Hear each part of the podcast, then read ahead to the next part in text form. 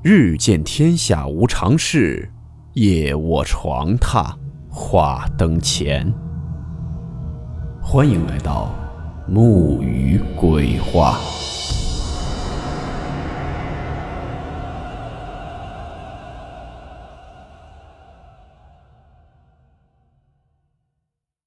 今天这个故事是一位名字叫做何晨的网友为我们分享的，他曾经遇到过的。真实事件。事件名称：铁道旁的宿舍。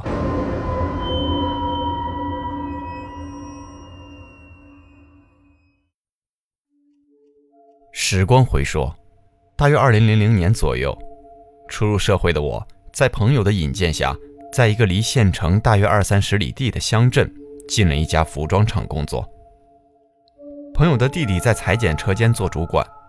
朋友在那里做工人上岗前的培训工作，在此前提下，我也进入了裁剪车间。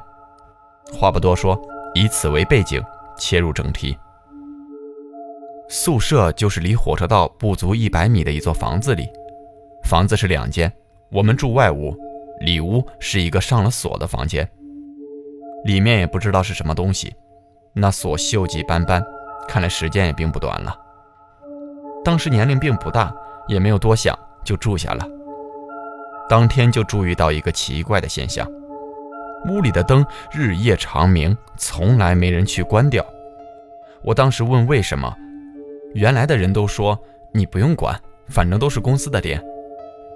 就这样，我也没有多想，也没有再多问什么。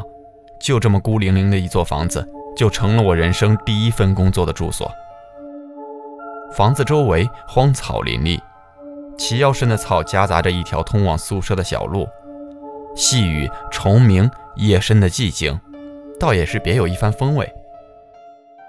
就在某一天的晚上，晚上十点下了班，我一个人溜溜达达地往回走，快要走到宿舍的时候，忽然发现灯灭了。我心里还纳闷呢，谁这么勤快，还给灯关了？当时没多想，进了门，摸索着往里走。开灯，发现不亮。再一摸，没有灯泡。然后我就在上铺有灯泡的地方摸索。就在我刚摸到灯泡的时候，忽然门无风自动，咣当一下自己关上了。当时我就心里一惊，嘴上说道：“别闹哈，人吓人，吓死人的。”没人回应我。我一想，这不是我下班最早吗？没人回来啊，心里越发的紧张。这是套间门，那个锈迹斑斑的锁了的门在吱吱呀呀的自行张合。我倒退着摸到门边，把门慢慢开了一条挤出去的大小，带着竖立的头发，撒丫子在奔，一路奔到了车间门口，缓了缓气，镇定了一下，等着其他人下班一起回去。又过了几天，又来了一个小伙，住我上铺。聊了几句，就算熟悉了。晚上十二点左右，大家都深入睡眠的时候，这个小子叫我：“刘哥，刘哥，你醒一醒，有人来咱屋了。”我睁睁眼，哪儿有什么人啊？快睡吧，明天还得干活呢。我刚睡着，他就又叫着“刘哥，刘哥”的，说是听到了有穿着拖鞋走路的声音。我当时都急了：“你他妈睡不睡啊？”这屋里这么亮的灯，来个人你还看不见啊？快睡觉！一连三天，他不是听见穿着拖鞋走动的声音，就是听见有个女的在那儿低低的哭泣，眼圈也黑了，人也颓废了很多。第四天，他非得跟我换一下铺睡觉，我想想也好，就同意了。我睡上铺，他睡下铺，这下可坏了。晚上一睡着，我就到了一个不知名的车间开始干活，满车间就我一个，面对着那么多的机器，干了一宿的活，早晨起来浑身酸痛。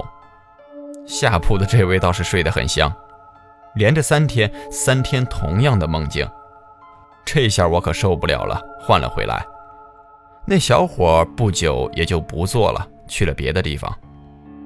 因为好奇，找来了元老级的老员工去细问缘由。原来，这服装厂的前身是一家皮革厂，这个宿舍原来是个女宿舍。当年有个二十多岁的女员工，因为感情问题，在那屋上吊自杀了。后来皮革厂关闭，改了服装厂接手，就改成了男生宿舍。三个月后，我也辞去了这份工作。现在想来，当时的情况，或许就是那个女员工。仍有未了的心愿吧。这个故事或许不够精彩，但确实是真实经历。此一回首，近二十年了，时光真是快如闪电，一切往如昨日。